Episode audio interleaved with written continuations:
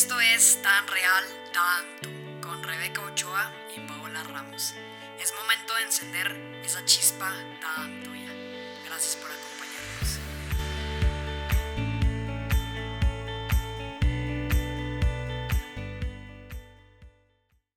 En este episodio vamos a hablar sobre un tema muy padre y profundo en donde nos enfocaremos en una pregunta que cuando la tienes que responder está llena de dudas y te congelas. Esa típica autopregunta que muy rara vez te la haces. ¿Quién soy?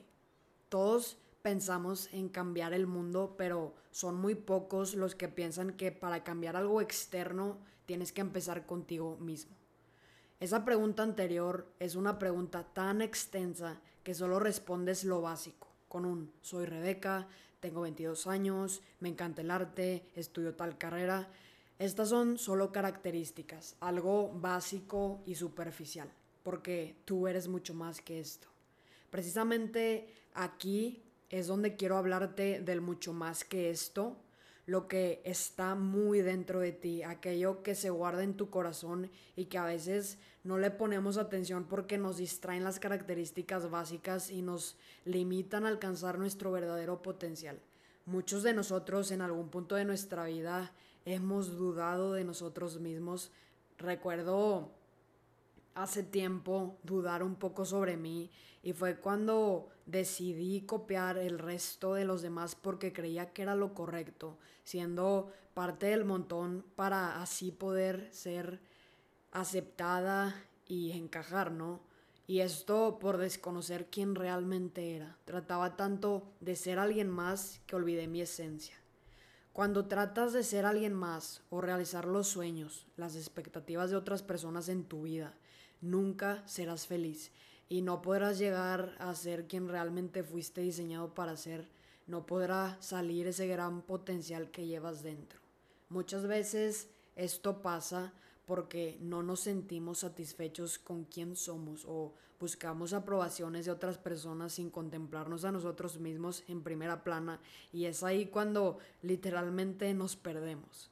He escuchado que pensar primero en ti es egoísta. La verdad que pensar en ti al momento de tratarse de tu vida, de tu futuro y hacia dónde quieres llegar es lo primero que tienes que hacer porque si no pierdes el rumbo y esos sueños se quedan estancados por atender otros.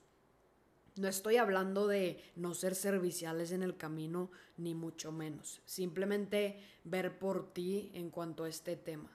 Tenemos que estar bien conscientes que para alcanzar tu propósito es mostrar ese diferenciador que llevas dentro. Que a veces nos da miedo enseñar por el miedo al que dirán o te preguntas, ¿realmente podré llegar hacia donde tengo pensado? Muchas veces sin tener en claro hacia dónde vas.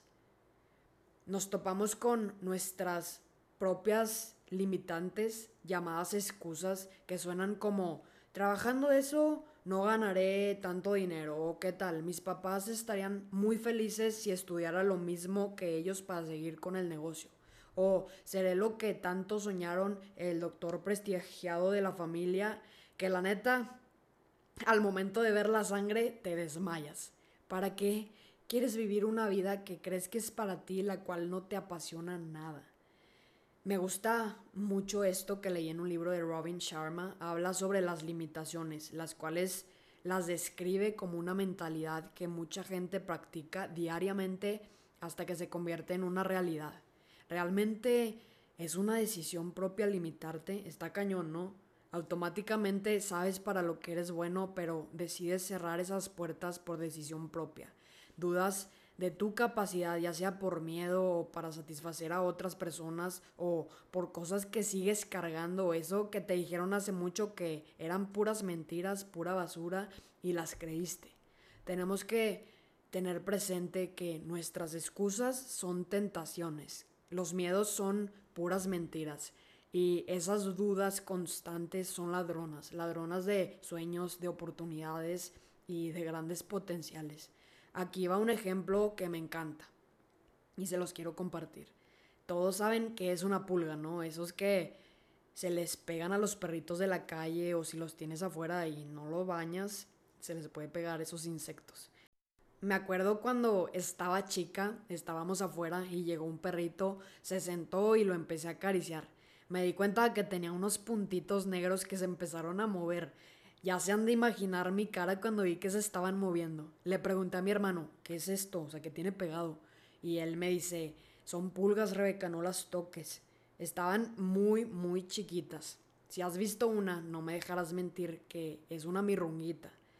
Ellas tienen un gran talento y son unas cracks para saltar.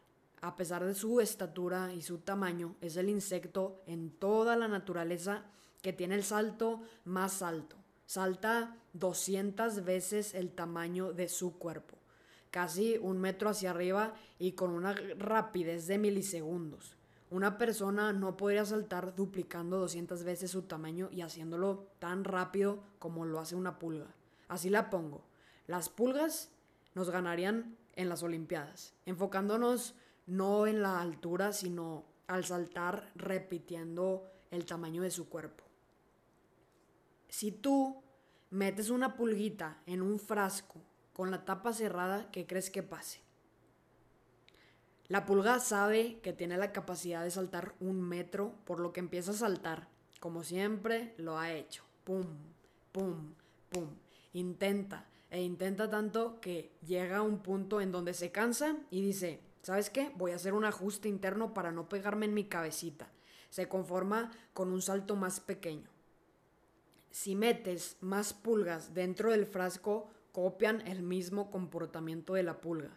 Por otro lado, si empiezan a tener bebés, estos bebés nacen con la capacidad de saltar un metro, pero como ven que sus papás, sus hermanos, sus primos y sus amigos saltan hasta cierto límite, duplican la conducta de los demás y por su entorno, lamentablemente, no tienen idea de lo que son capaces de hacer. ¿Qué pasaría cuando destapamos el frasquito? Puede pasar que estamos tan a gusto en el frasquito que cuando lo destapan decimos, híjole, ¿ahora para dónde? ¿Cómo se le hace? A veces tenemos que destapar ese frasco, quitarnos esas limitantes, dejar de cargar esas etiquetas que nos han puesto y despedirnos de las conductas mediocres dentro de nuestra zona de confort.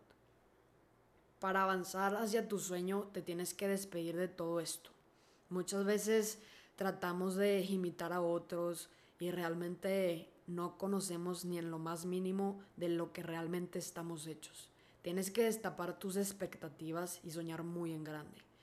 Déjame decirte la verdad, si persigues las percepciones de los demás o te limitas por tus propios miedos, no vivirás esa vida que tanto te espera.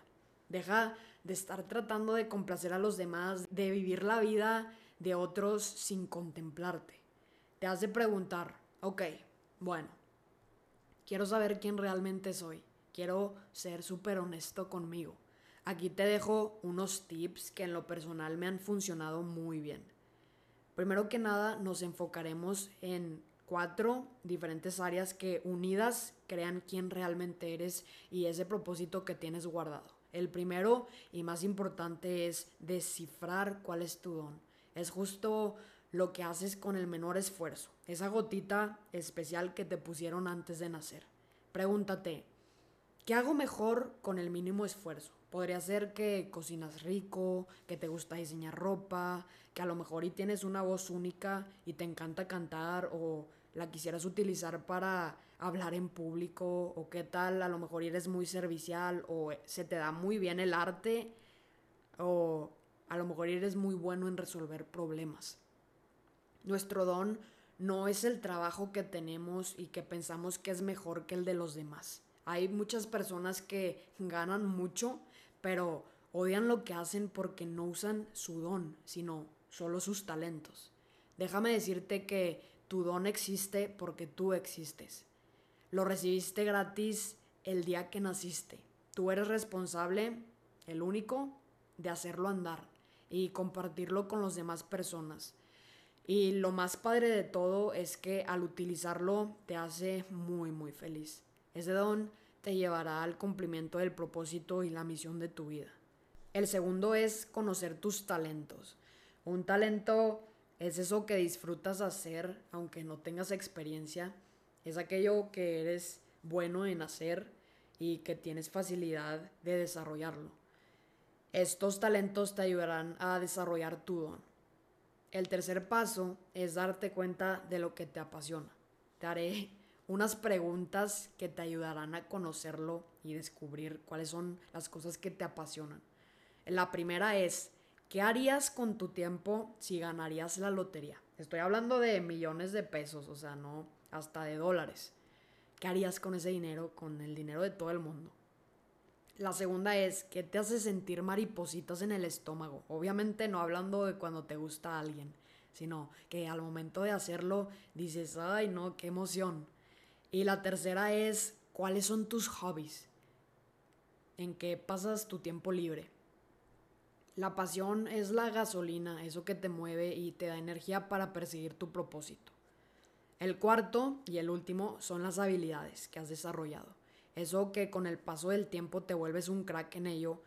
Es eso que has aprendido el resultado de estudio, esfuerzo y entrenamiento. O sea, por ejemplo, tú dices, me metí a este curso hace un año y ahorita soy un crack en diseñar renders de arquitectura, de diseño de interiores.